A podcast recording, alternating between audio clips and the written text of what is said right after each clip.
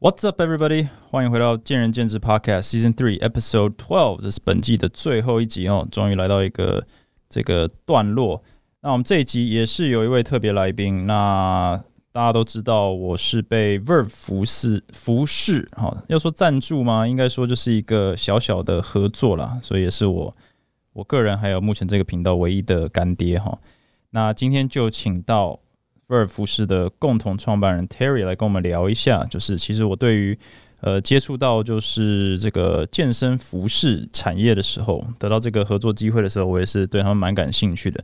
那认识 Terry 之后呢，我觉得有很多东西可以讨论一下，因为健身产业我们之前也讨论过一些，比如说网红的文化啦，或者邀请到一些其他来宾讨论过一些健身产业不同的面向，创业健身房，还有一些那个不。保养呃，这补充品之类的。那今天我们就来讨论一下服饰的部分。那我们先让 Terry 自我介绍一下。我们欢迎 Terry。嗯，大家好，我是 Verve 的 Terry。呃，我在公司里面呃，就是共同创办人之一。然后在公司里面大大小小的事情都都会需要负责这样子。那跟 Kevin 啊，第一次碰面是在我们。呃，去年的快闪店的活动，对，那对那次在松山车站附近，然后跟 Kevin 碰面，然后后来我们就呃希希望说可以有一集，然后来聊聊 Verve，然后聊聊创业，聊聊健身服饰这一块。嗯，没错。那我这个那一次快闪店也是一个蛮特别的经验了，我自己是不知道。我是自己是不熟悉健身那个服饰产业有没有做过这样的事情了，但是我在美国的一些品牌，我自己很喜欢的一个 Everforward，他们也做过一些快闪店的概念，所以我觉得也蛮新奇的哈。那呃，我们聊的就是在筹备这一集之前，我有跟 Terry 稍微了解一下 Terry 的背景。那我最感兴趣的就是他其实在创立 Verve 之前，或你在创立 Verve 之前呢，也。创过很多，或者至少尝试过很多不同的做创业的产品，或者是做过不同的产业。那我想要就稍微跟你聊一下，就是为什么你是选择这样的一条路？就是你大学是读理工，对不对？对对，理工之后为何为何会走这样的一个 career path？嗯，一开始大学我是念物理系的，那会会填物理系的。原因可能就高中的时候对物理方面比较有兴趣一点啦，然后就填了一个物理系。然后其他科系其实坦白说自己也不知道在做什么，电机啊、材料啊，都不知道在做什么。但是物理就知道嘛，因为我们有物理课本。那对物理比较有兴趣，就填了物理系。那后来到大学之后，发现物理在大学的难度提高了很多，主要是因为数学。那在数学部分，如果你呃比较有困难的话，那会导致说。呃，你没有办法去理解物理上面的一些人人家称为物理之美，就没有办法去理解。那逐渐就对呃理工科系没有了那么多兴趣。嗯，对。那后来我研究所是念行销管理，就是 marketing。那个时候对呃 marketing 其实没有那么了解，但那时候对广告是很有兴趣的。那我那时候，我记得我心目中的第一志愿一直都是希望可以念正大广告系或正大广告所。嗯，对。那后来呃，虽然没有办法进了正大，但我还是去念了呃行销管理研究所。嗯，所以你是那个大学毕业以后，中间有做有有工作过吗？还是你直接决定说我要直接去进修转换跑道？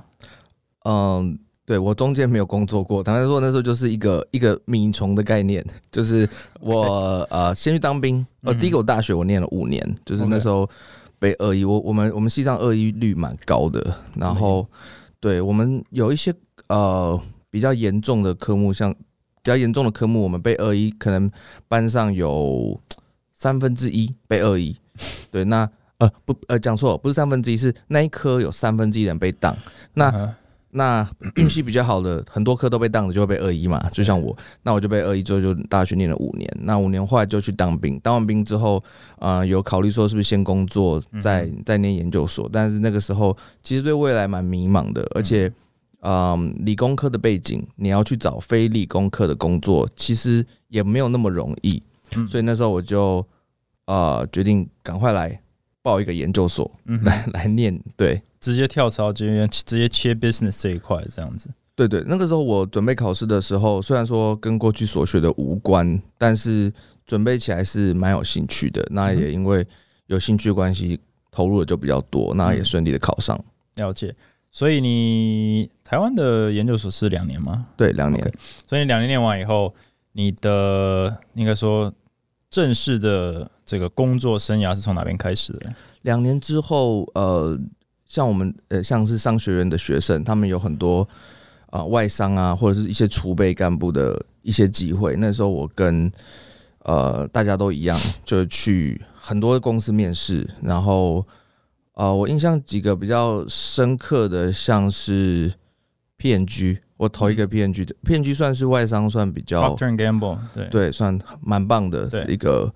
那呃，银行类的工作我比较没有兴趣啊，所以银行类台湾也有很多银行类的储备干部的职缺，那时候我是没有投。那啊，还有一些化妆品的职职缺啊，像是花王嘛，花王日日日日商，日商。对，那这些呃有外商光环的，那呃其中还包括一些实习机会，那那时候也有一个不错的啊，也不算实习啊，那个时候 Google 他们有找一个校园大使的一个活动，那那时候很多人去，好像五千人去应征吧，那那时候就是刚好也有机会去入选这样，那。最后，我的第一个正式的工作是统一的储备干部。嗯哼，就就统一集团。那那时候就跑到台南去。嗯，这个是哪一年？抓个时间轴好了。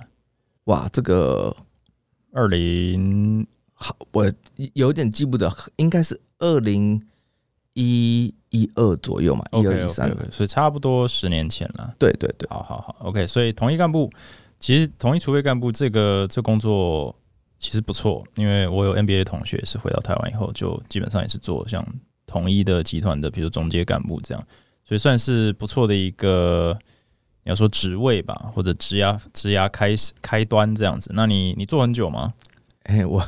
我做两个多月就离开了，对，那自自愿吧，对，自自愿离开。跟大家报告一下，嗯，统一储备干部其实统一对储备干部其实是非常照顾的。那统一集团里面它有很多大很多不同的公司，包括星巴克啊，或者是统一还有一些物流单位、冷藏单位。那统一会让这些储备干部去轮在这些部门，在短短的三个月里面，他就去每个部门轮调。有点像是呃，稍微走马看花，了解一下。那甚至康斯美啊、Seven 这些，对对对。然后还有海外，同样还有一些海外的公司，所以呃，在计划的中后段就会让我们到国外去看一下啊，海外的公司。那也因为出国的成本比较高，统一这边就会需要签一个合约，就是说如果你没有做满，好像是两年吧，那你就要付一个违约金，这样子。OK。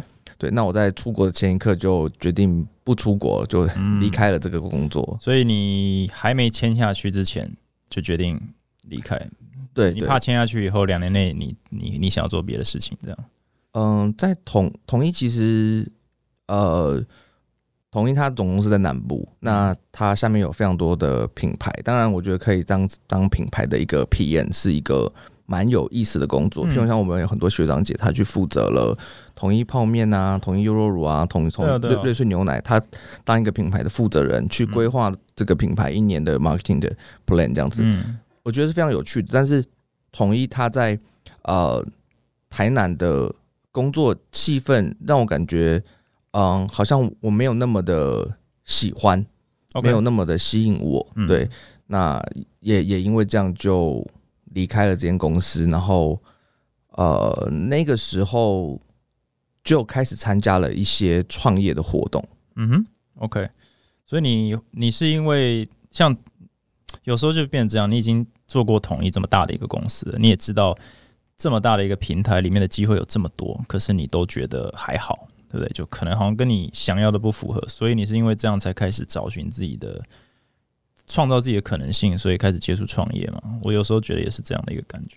呃，我觉得应该是吧，因为我我那时候身边也有很多的朋友，他们从理工科系毕业之后，他们可能没有喜欢到理工科系的工作。那这些朋友有蛮长的一段时间都在处于摸索自己的阶段。对对，那这些摸索自己的朋友，有有一些可能运气好的，他们可能有找到他们喜欢做的事情。嗯那呃，但我觉得找到喜欢做的事情，有一个不知道算不算条件，就是至少你要勇敢的去拒绝你不喜欢的事情。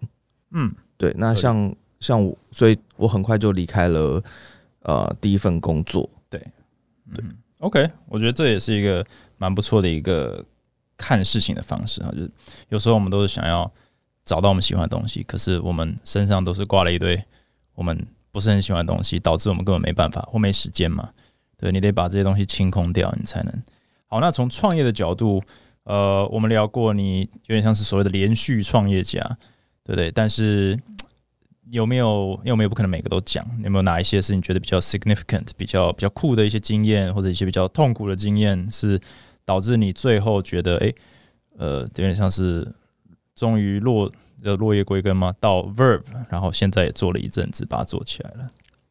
嗯，我快速快速讲一下，嗯 在还在工作的时候，就参加像一个叫做 Startup Weekend 的活动。嗯 Startup Weekend 它应该是在美国旧金山开始的一个活动。那嗯它的活动就是给你一个周末，然后你们发想了一个你觉得有可能的创业计划，然后在这两天短短的时间，呃，你们组了一个团队，然后去快速验证说这个东西到底是不是会有人用，而且有人愿意付费，这是不是一个可行的 business model？嗯如果可行的话，那两周之后，OK，可以直接开始创业了，这样子。那我在台湾有参加过这样的活动，那对于活动印象蛮深刻的。那就幻想着自己有一天可以做网络创业。那嗯刚好我们那个时候也是呃手机 APP 刚开始发展的时候，那很多台湾的一些很棒的呃网络创业的公司，从那个时候刚开始就开始做起来，像 Who's Code 嗯。呃 Easy Table 那个时候都是可能他们的前前两三年，OK。对，那呃都当然现在都已经是非常非常厉害的公司了。嗯。那时候我们也幻想说，我们自己是不是可以搭上这个网络创业的风潮这样子。那我们做的第一个题目，从我们自己的兴趣出发，我们做了一个街舞的 APP。呃，大学我是跳跳街舞的，嗯哼就跟街舞的朋友一起做了一个手机的 App。那这手机 App 主要的功能是分享全世界各地最新的街舞的影片。嗯哼对，那这个 app 很快就发现没有什么人，没有什么人在用了，这样子。哇，对很快就很快就失败了，算是一个非常不成熟的一个一个一个作品。这样，那太过于理想化了，就是你们喜欢的东西而已，对对，那使用性不高。对是不止没有人使用，那也更当然完全没有一个付费的一个一个 model 在。啊，对，那当然很快就死掉。不过我们我觉得也是算是我一个尝试，就是我们从无到有，真的做出了一个东西。那虽然没有什么人用，可是还是还是有一些人在用这样子。嗯对，那呃，第二次我们开始做的就是做一些比较。呃，实际可以让别人付费的，这是从嗯。从我们第一次错误修正，我们希望说，哦，下一个东西一定要做，就是别人就是一定要掏出钱来买的。嗯。呃，第一个我们做了一个二手车的交易的一个服务，就是想要买二手车的话，你一定会怕说，哎、对方这车是不是呃车祸车、嗯。事故车，然后或者是哪边已经有漏水，嗯。对，等等等的问题，泡水车等等，嗯。台风天的泡水车等等的问题。呃，所以我们做了一个服务是，我们会请呃非常公正第三方的单位，不是一般的，因为现在其实很多检测单位他们是隶属于某一个二手车集团下面的检测单位，所以其实他们的检测并不完整，也没有那么公正。那我们立场不算是完全中立啦。对对对，嗯。那呃，据我所知啦，我其实也不是现在也不是那么了解这个产业了。据我所知，德国莱茵是一个二手车检测最公正的第三方单位，这样子。呃，我们的想法很简单，我们就是希望每一台车都是经过德国莱茵检测，有这个检测报告之后，嗯买的人看了这个报告就一目了然，说好，那他这个车能不能买这样子。嗯嗯嗯那我们那时候心里想，就是做一个这样子的一个平台，呃，平台的人把车上来卖，我们嗯。帮他做了一个检测报告，嗯。然后卖出去，啊，我们可能凑一些费用这样子。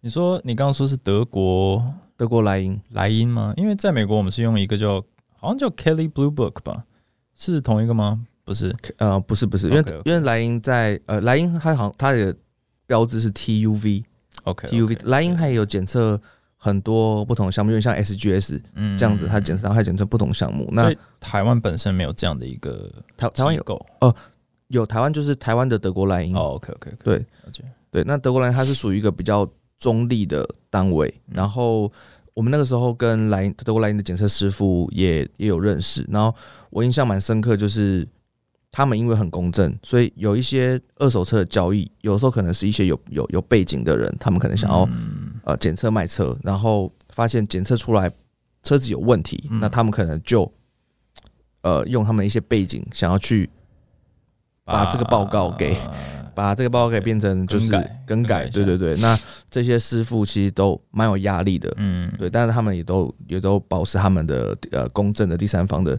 所以做了公正的报告。那那时候我们就觉得，哎、这个东西蛮不错的，嗯可以做这样。嗯，对，不过不、哦我们还是失败了。我猜一下，失败原因是因为费用成本太高吗？呃，我其实失败的原因，我我我觉得蛮多的，最主要还是我们各方面都不够成熟。然后二手车它其实是一个很需要资金规模才能进入的市场，我们完全没有思考到这件事情。就是它的周转金要很庞大，你要先累积非常大量的，比如说检测十万台车好了，我随便讲，然后摆在那边，大家才开始交易，然后才会有你的 reputation，大家才会来，然后人流才会集中，这样，对对对，是是是这样子，没有错的。嗯，所以你还没累积起来那个 user base 就挂掉了，对我还记得我们，呃，那时候刚开始做很佛心，我们就帮车主来之后，我们就帮车主拍照，然后把每一台车都拍的很多照一片，台一台拍，一一台照 一台车，我们大概拍五十几张照片，就是把拍能够拍多细就拍多细，连底盘下面都拍。哇！然后再把这个车拿去检测。那一开始我们非常佛心，检测费用是五千块。我说我们这个我们我们来付，全部 cover，对，全部 cover 对。但是最后，呃，真正从我们网站上卖出的卖出去的车一台都没有，车子有卖出去，但不是从我们网站上卖出去的。只是借由你们来当广告，然后私下交易，也不给你们抽。呃，对对，可以可以这么说，但当然也不能怪他们啦。当然，当然，这个你知道，这就是这就是 business。你愿意免费帮我检测打广告，我弄完以后我就线下交易啊，对啊，对对对，我们呃，简单来说，就那个时候想法都很不成熟啦，只有一个冲劲而已。对对对。好，但就是得这样才能创业了，不然大部分人都是很有想法，然后深思熟虑，然后转眼间就四十岁了，也也没没创业过。好，那你的这个情怀这个 phase 过去了，就是用理想在创业的这个那个阶段过去以后，你你觉得你就比较成熟一点，那下一阶段直接就开始 verve 了吗？还是你还有在经历过几个不同的你觉得不错的经验这样子？嗯、前之后我们就做了一个真正有在 run 了一段时间，嗯、我们就是做网络购物，然后我们卖一些呃礼赠品，像是圣诞节要交换礼物的时候，你可能不知道送什么，那你可以来这个网站上面挑选，嗯呃，可能在你价交换礼物区间的东西这样子。呃，这个我们大概在六年前开始开始做，这样，嗯、会会有其中会有这个想法，我们中间也去，呃，为了收集一些创业的想法，其实我们也去大陆参加一些创业的活动，然后我们也有去美国戏谷，然后参加一些创业的活动，然后有了一些想法之后，后来回在台湾之后就做了这个呃以礼品为主题的网络购物，但其实它已经跟原本的网络创业是已经不同了，它不是呃像是过去的网络创业比较像是我我做一个平台，那我一开始可能先寻求 user base 的的扩张对，很快速的扩张，那我最后我再从我庞大的 user base 里面，我去找出我可以收益的部分，像可能像 Easy Table。或者是像像虾皮，虾皮嗯之前可能没有收交易抽成手续费，对现在开始收。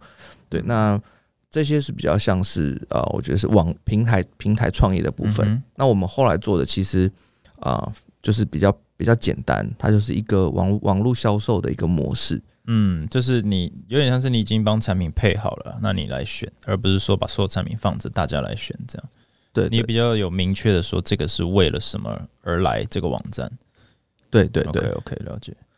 那这个网站，呃呃后后续就是因为这个网站上面的商品，我们都是用进货的，不是我们自己去去设计的。嗯，那进货最遇到最大的两个问题，就是第一个是我们的商品成本是比较高的，因为你中间还被赚了一手，也许别人是可能是代理商，代理商在前面还有一个制造商，对，那最后到到你这边，所以其实这个商品它本身的进货成本都偏高，然后最后的售价也就不比较不漂亮。嗯嗯第二个问题是，商品我们比较难去自己做改善或改良，嗯对，那我们就是单纯的进货卖卖货，进货卖货这样子，所以这也让我们呃想说，如果我们要再做下一个的话，我们应该要做我们可以自己呃某种程度上自己设计、自己生产嗯的产品。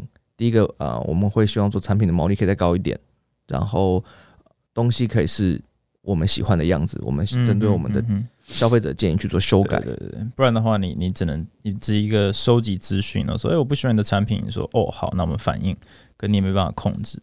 对对对，那你们像这些礼品，那你也有你你是先进货啊，等于说你有周转金的问题啊，对不对？资本也要蛮大的。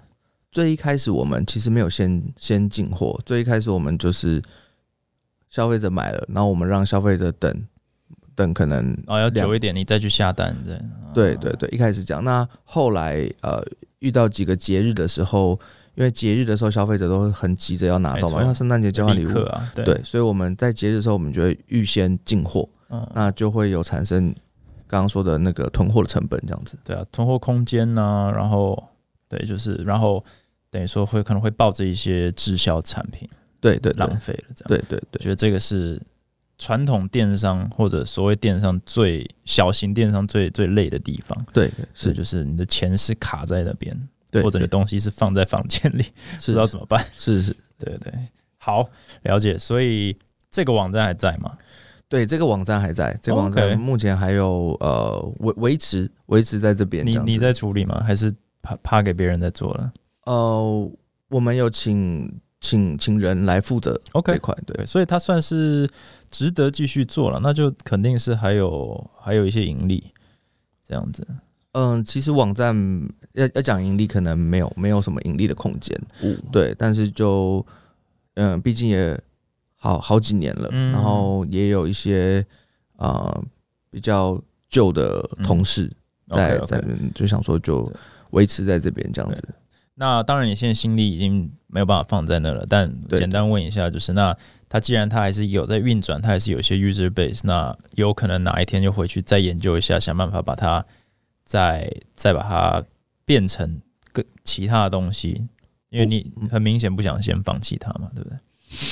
嗯，坦白说不会，因为我们现在所有的时间其实都花在 Verve 身上了。嗯对，如果不管是行李啊，都不太可能会再把时间花在其他地方上。所以实在是分身乏术了，没办法。是是是 OK OK，好，那我们就来讲 Verb 好了，好的？因为其实很明显，大家应该可以听出来，就是创业也是就是跌跌撞撞哦，但是不断的连续创业，你可以累积很多不同的观点，你大概知道哪些是理想，哪些是务实，然后问题当初我们可能太年轻没想出来的一些一些一些很简单的陷阱，现在回头看好像都蛮合理的，可是当下就完全就是一股憧憬这样。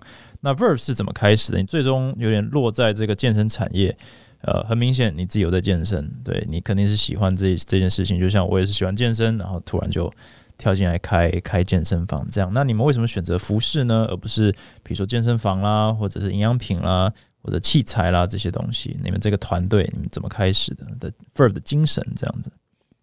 一开始当然也是因为自己自己在健身啦，嗯对，那一开始自己健身，然后慢慢自己身材有一些有一些进步之后，开始就喜欢穿比较裸露一点的衣服嘛，对，然后就开始买一些呃新的衣服这样子，呃，然后呃台湾的也有，那可能国外的也有，或者是淘宝的也都有买，嗯。虾皮的什么都有买这样子，对。那就开始对呃健身的衣服有了多一点的兴趣，嗯。那那个时候也有发现说，台湾卖健身衣服的呃，蛮常出现缺货的情况。那那个时候就觉得，哎、是不是卖的很好，才会才会缺货这样子？嗯就觉得，哎、那这块是不是有机会？嗯嗯呃，那这个想法，呃，一直都有放在我放在放在心里头嗯这样子。那后来是，呃，我把这个想法跟我大学的朋友嗯分享了之后，那呃，我这位大学的伙伴他他过去就是做纺织相关背景的，嗯，OK，对，那他听完之后，他非常非常有信心的说他是这方面的专家，交交给他来，他来做这样。那呃，那那个时候我们是没有没有呃太相信他这样听听就好，听听就好对嗯。对。那后来过了几个月，呃，也是过年的时候，就是嗯。前年前年这个时间，，OK，前年这个时间，他来找我们。嗯，对，然后那个时候我们还在做刚刚说那个礼品的的网站，网站，对。他来找我们，然后他带了非常多布料，大概有四四五十个布料，可能有这么多，，OK，对，然后他就把布料给我们，然后问我们说，问我们觉得哪一块布料最喜欢，哪个布料最好这样子。嗯。那一开始我们就摸摸摸，然后摸到呃，后来摸摸了他，我们越摸他越拿出更高级的布料出来。然后后来我才知道说，哎、其实他就是把压箱宝都藏起来。他一开始先拿 C 级的给我们，嗯后来再拿 B 级的，然后最后再拿 A 级的，嗯，然后最后最后耗消耗我们半天之后才说来 S 级的在这里。呃，但是你们的意，但那时候你是觉得，哎、这个已经很不错喽，然后哎、这个哎、真的还越来越好，就是有点像是一直突破你的想象那种概念吗？那个时候我我的感觉是，因为我自己也买过其他的衣服，嗯那当我当我摸到我觉得不错的布料，那那时候我我我的同学他他自自称那个是 A 级跟 S 级的啦。嗯我摸到那布料的时候，我觉得很明显的跟我过去穿的布料是有落差的。OK，对，然后我觉得诶、这个蛮蛮蛮棒的，不知道嗯做做成衣服是什么感觉。嗯但如果是我的话，我一定觉得这个做成衣服应该蛮贵的。对对对，是的，是的，对。那呃，所以我们呃进到第二个问题，就是、嗯布料不错，布料真的蛮酷的。那到底我们做出来可以卖到多少钱？嗯，对，因为如果做出来很贵，那那就不用了吧？因为应该说必须卖多少钱，对，对对对客户可能不接受嘛。对对，对对，因为我我们我们希望就是可以可以是一般人可以负担的价格这样子。对。就你们所以 Verve 的因为像是一其中一个你说 core value 就是它比它不是走比如说潮那种高端潮牌的价位，它是走比较平价的，就是希望是 everyday 运动者都可以穿，对对所以这算是价格定位上的一个设定。是。OK OK，那但是你们在材质上，就我感觉就是也是就是坚持是要也要在平价的产品里面是优于一般市场上看得到的产呃那个那个材质嘛。对对是。OK，其实其实这个部分就是呃，访谈前 Kevin 你有问我说，嗯觉得说做呃健身服是最困难的是什么？那我觉得嗯最困难的，我觉得有两点。第一点其实就是我们要如何做出品质非常好，可是嗯价钱又不会太高的东西。我觉得这是嗯。最困难的部分，因为嗯今天如果呃我们想要把品质做到非常好，然后然后可能颜色很漂亮，嗯。然后呃其他辅料用的非常棒，嗯。其实这些坦白说都不难，因为台湾的纺织产业是非常成熟的，OK，你只要找工厂跟他说呃我就要做这个东西嗯，然后我的布料要用到什么程度，他就帮你做出来，嗯所以其实这些都不难，我觉得最难的是你你要在一个呃不太合理的成本底下去把这么优秀的品质做出来，然后你才能够贩售一个大家可以接受的价格。我觉得这点是呃不容易的。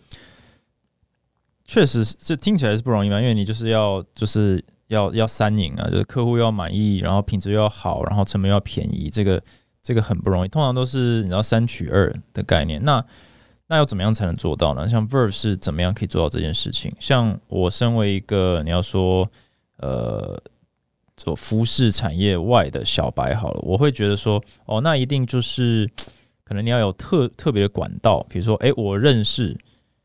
就是只有我拿得到这种布料，或者说我只有我拿得到这种价格，对，或者是说就是以量取胜嘛，我用大量跟你进，然后然后我就可以把成本压低，这样子，我我的想法会这样，不然的话还有就是我们要怎么样？因为每一家当然都想要能够卖更多，然后让更多人买之类的嘛，挑战感觉是类似的。那 Verve 这样子从二零二零年创办，然后杀进这个市场。也是用这个这个想法，那要怎么样才能基本上杀出一条血路呢？有比较特殊的这个作为吗？嗯，成本成本管控这一块啊，其实就是每每一个环节。哎，我之前听 Kevin 有说，好像之前在呃美国银行有做一些效效率的管管控，呃，效率管理，对对对，呃，因为我不确定效率管理跟成本管理是不是一样，但成本管理其实成本要降低。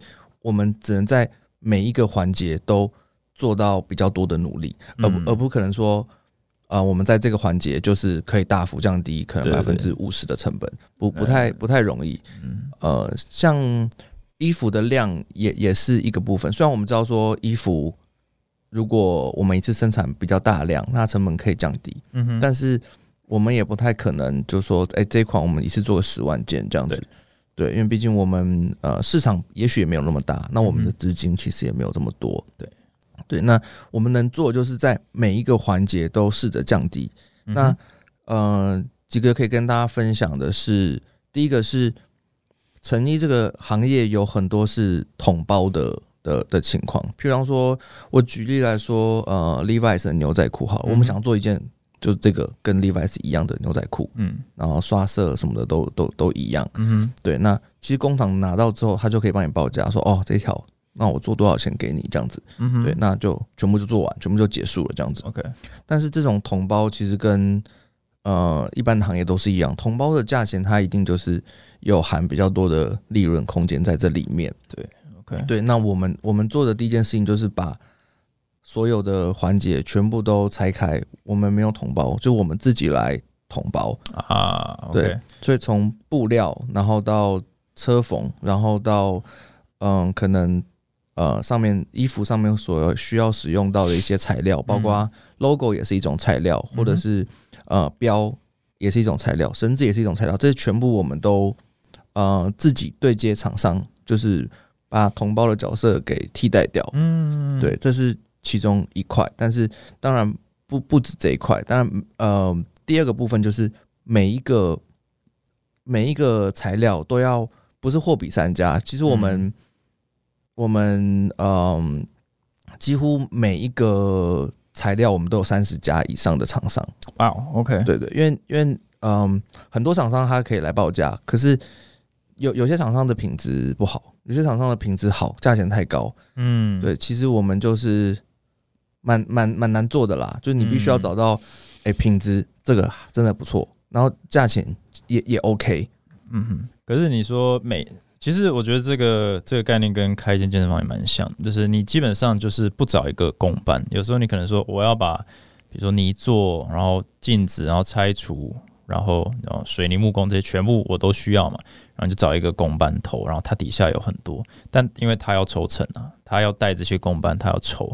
但如果你愿意自己一个一个去谈，你你谈拆除，你谈木做，你谈泥做，哦，这个就可成本就可以压低，等于说你就是把沟通成本省掉了，有点像这样子。然后在每一个环节上，你我其实我会我会用货比三家这个概念去讲。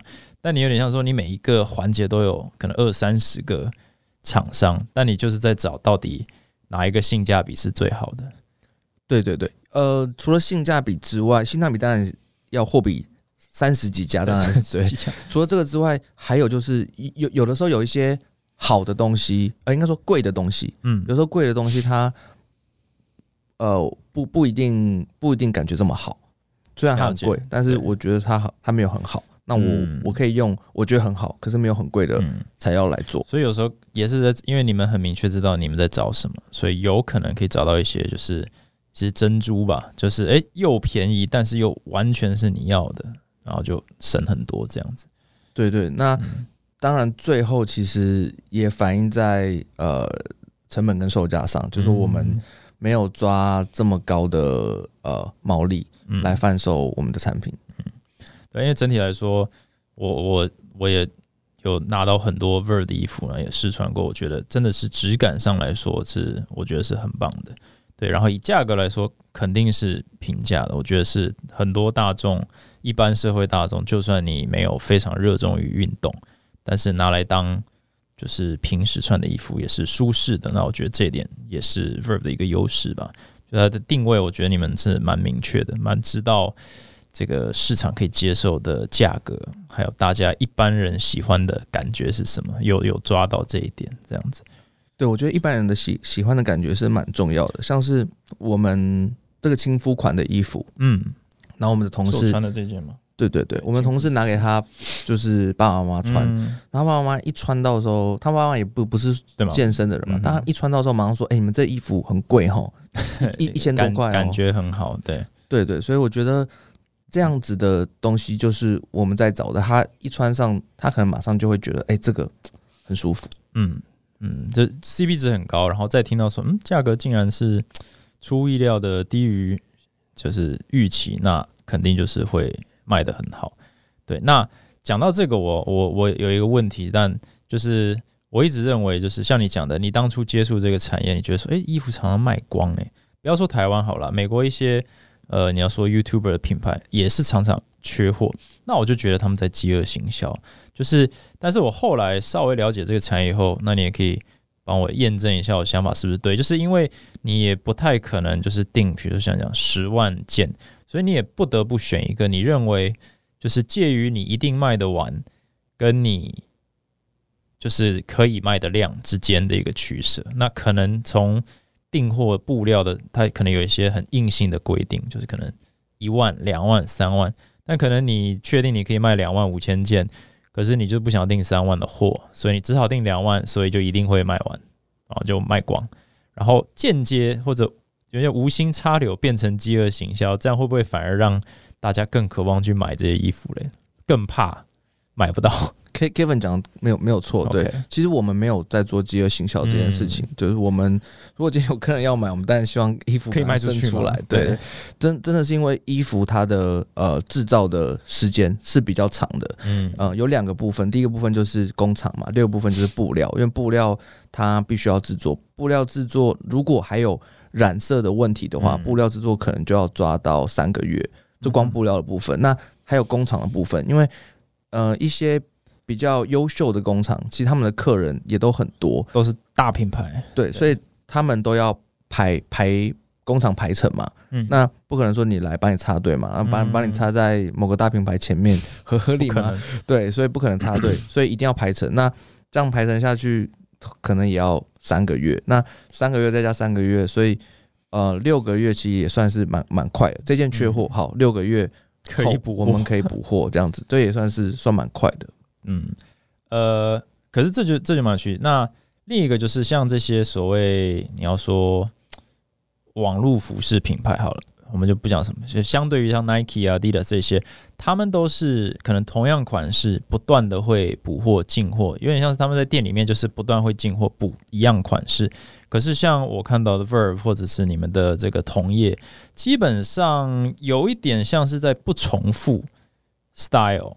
就是可能会类似啦，但几乎就是诶，卖完这个这个 style、这个风格、这个格式、这个版型就没喽，就是再也不会回来了。对，不会说诶，我要买 Nike 的 T 恤，我两年后去，诶，基本上还是有了。对，那也是因为。呃，是因为客户的消费习性吗？就是比如说这一件我身上穿这件，哦，卖很好，那你们想说，好，那我就把它变成一个常态性产品好了。是没有这个想法，还是这就不是不是正确的看法？我我们会希望呃有常态性产品，常态性产品对公司来说已经是最棒的，因为对吧？这个不你已经开发完了嘛对，对，我们不用再重复开发，那制造上也比较简单，跟工厂沟通都都已经沟通好了。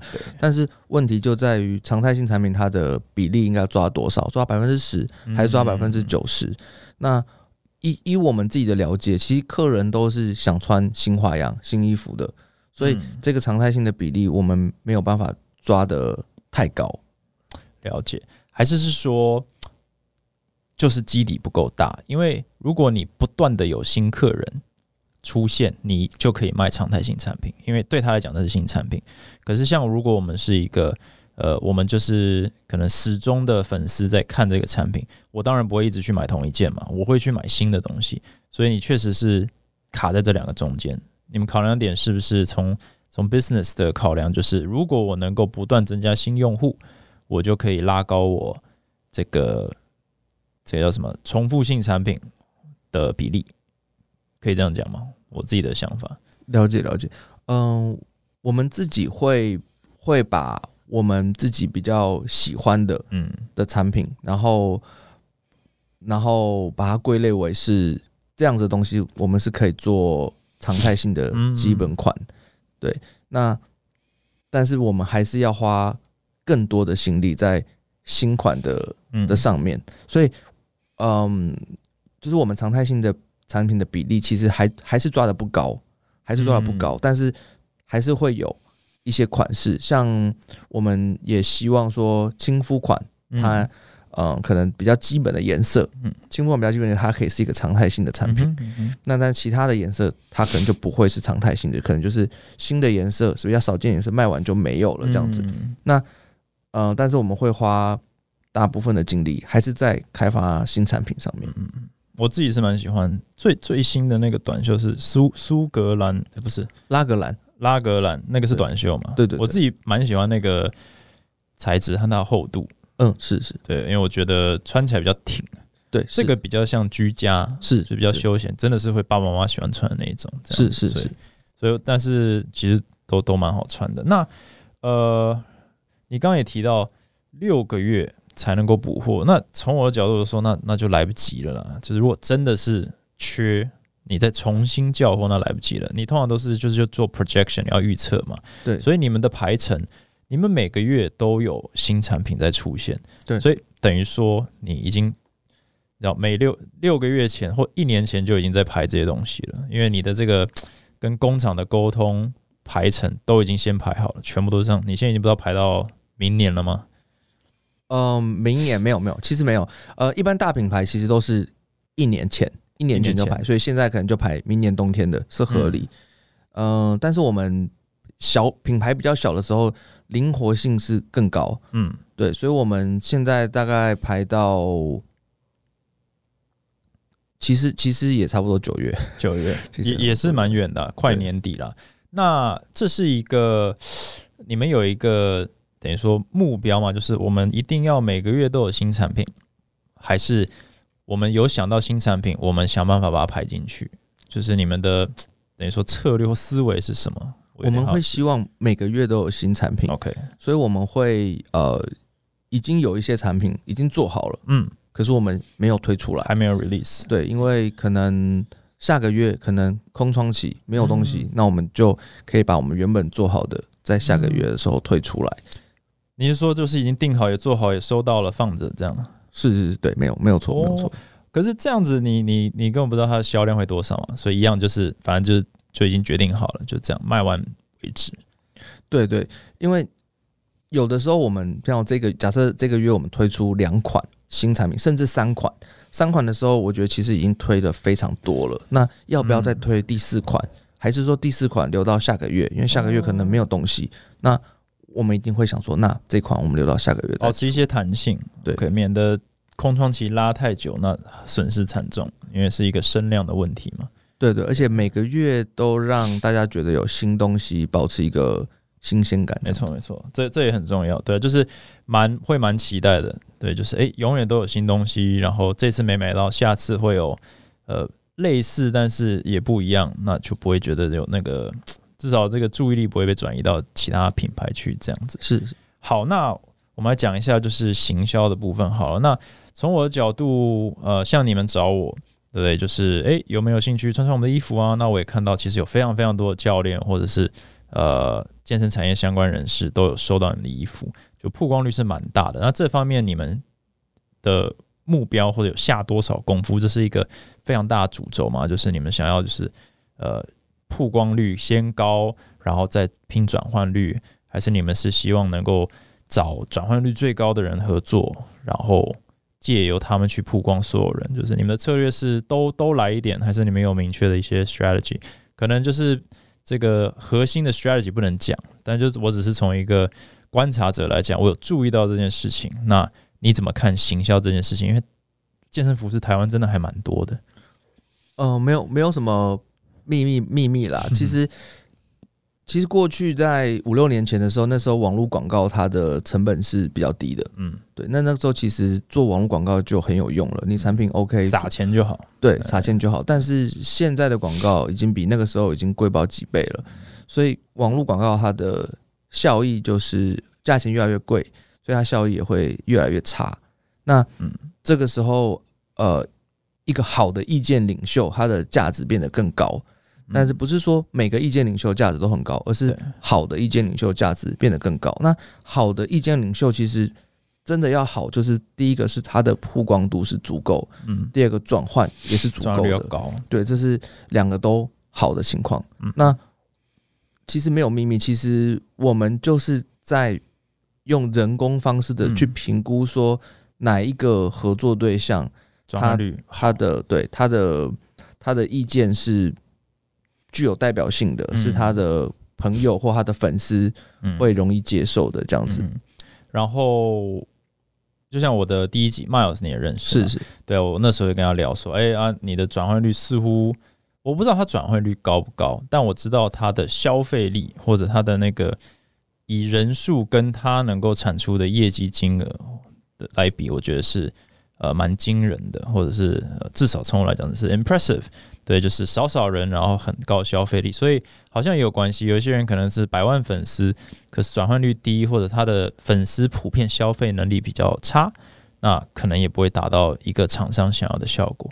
所以你们会比如说跟某些 KOL 合作，然后评估一下他的这个成效，然后再决定要更进一步，或者是也有曾经退掉不合作的状态吗？退掉不合作状态，坦白说是比较少，比较少，比较少。对，就除非说对方一开始他可能我们合作的费用就偏高哦，OK 是有 OK，那我们压力可能比较大，那我们可能会呃更专心的去评估它带来的效果。那如果呃转换不好，那曝光可能因为其实现在大家去看 IG 的时候，有有些人很多很多暗赞，可是你仔细去看，怎么有些是外外国人买来的赞？对对，所以所以我们刚刚有提到说，我们都用人人工的方式，我们会看的比较仔细，哪一些的合作对象是呃更更适当的，哪一些他跟他粉丝之间的互动是更更有人味的这样子。那像 v e r v i l 因为 KOL 这部分，我觉得大家都在做，或者甚至有进入那个这个也不算是抢人，但是的真的大家有共识。有影响力、有转换力的 KOL，其实也就是一定是人数有限，那大家都希望能够跟他们合作。这样，那除了这个之外，传统行销还有在做吗？传统平面啦，或者真的是下广告啊之类的。嗯，Google 广告跟 Facebook 广告，我们都这些网网络广告我们都有下，一定还是要做。对对，但是我们有逐渐减少减少这个。广告的比例，其实坦白跟大家说，就是，呃，如果大家对纺织业有一点了解的话，就是今去年跟今年每年的杀价都在往上涨，所以这些机能布料的成本是越来越高。但我我我们没有调涨价钱，我们选择的做法就是，哎，那帮我们广告 下少少下一些，对对，那对对，所以我们。等于是自己吸收了，自己吸收成本，对。对，等于说我们就是我们就是把网广告的调就是调整小一点，所以广广告可能会变得比较少，但我们还是有在下。那传统广告，坦白说，我们还没有做过。我知道有像捷运广告啊、公车广告这些，我们呃目前都还没有尝试过。嗯，那你们的期望是依依也算是依靠健身产业。的成长来增加你们的消费者的这个基数，还是也会想想办法去打，比如说一般大众、非运动人口。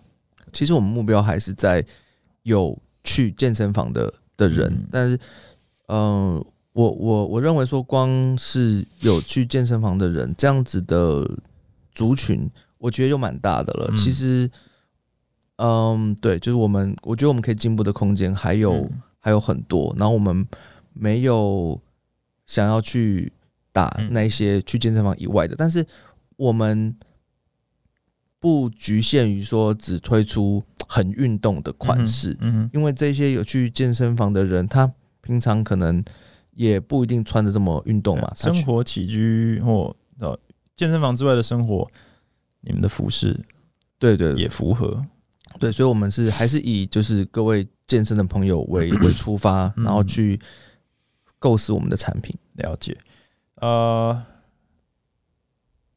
今年哦，当然你们排程已经排到九月了。那今年你认为就是像疫情，我不知道影响多少，对不对？我觉得网购似乎是因为疫情有变变大的。我自己知道，就是坐在家里我就乱买东西嘛，所以看到喜欢的衣服我就我就买这样子。所以可能我觉得可能是有帮助，虽然可能成本也增加。那你觉得就是接下来你们这样二零二零年创业到现在，蛮年轻的。那面对这个产业最大的挑战可能会是什么？因为我觉得是各个品牌打得火热啊。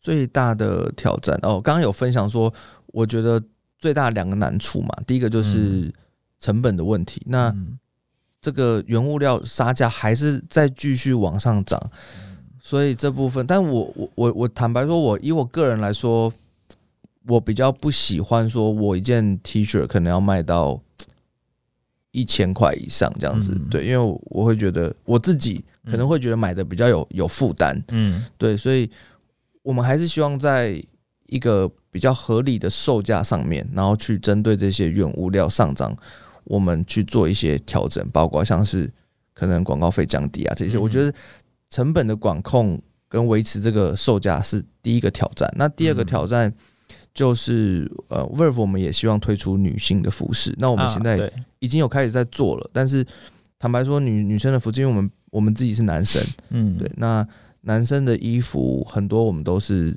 有自己的想法。嗯哼对，那女生的时候就变成是我们要听别人的想法，嗯但是因为听 A 有 A 的想法，B 嗯有 B 的想法，对，所以其实女生的服饰我们开发，坦白说已经有一年的时间了，对，到现在还有很大的进步空间。嗯哼对对，我觉得未来这一年，呃，女生的服饰对我会对我们来说是一个挑战。而且女生的服饰超级多对品牌，而且竞争更激烈，是的，是的，对？所以你们要从这边跨进去打，也是一条上坡。对，是，上坡路这样子。OK，但是团队基本上一直团队缺一个可能能够代表女性发声的，也不是因为基本上就是你们团队里没有女生了，是这样子吗？嗯，其实我们团队有有女生，但是，嗯，应该说以以女以女生来说，有些人喜欢穿的比较辣一点，嗯，有些人喜欢穿的比较保守一点。你们还没找到一个定位了。对对，嗯这部分我们还在还在努力，还在嗯摸索当中。但是我觉得我们的初衷还是不变的，就是我们是以呃有在上健身房的女生，然后推出她们一穿上去就明显感觉到很舒服的衣服，并且我们维持在一定的售价上。OK OK，就是那个感觉，对不对？有些好看有点像是也是很重要，嗯但是每天穿在身上，呃没人在看的时候也要很舒服，我觉得这点是蛮重要的。就是没人看你也是整天穿着，那可能就成功了，就达到你们的那个对自己的品牌期望，这样子是是是，OK，了解。好，那我们这集其实也差不多到这里哦。那我们也谢谢 Terry。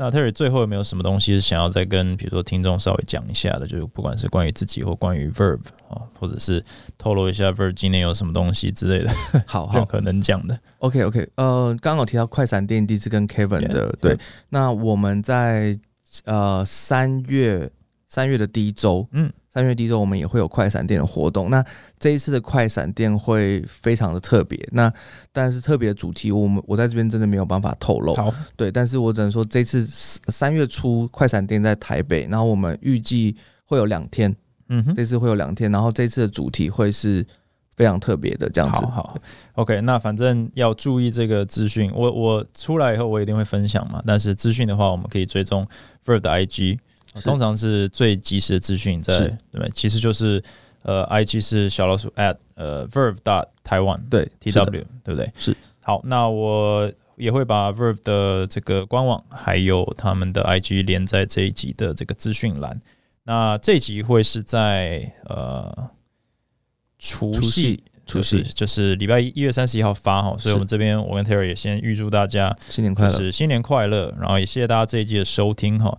那也谢谢 Terry 这谢谢 Kevin 个陪我把这个这一季的最后一集最后一集然后是是把它完成这样子。OK，那我们就这个在这边收个尾，然后祝大家新年快乐，我们下一集再见。那喜欢我的内容的话，也欢迎到我的 Apple Podcast 帮我留言五颗星，或者到我的 IG Acrobatic 这个跟我互动一下也 OK。好，那我们就下一集下一季再见。Thanks for listening，拜拜。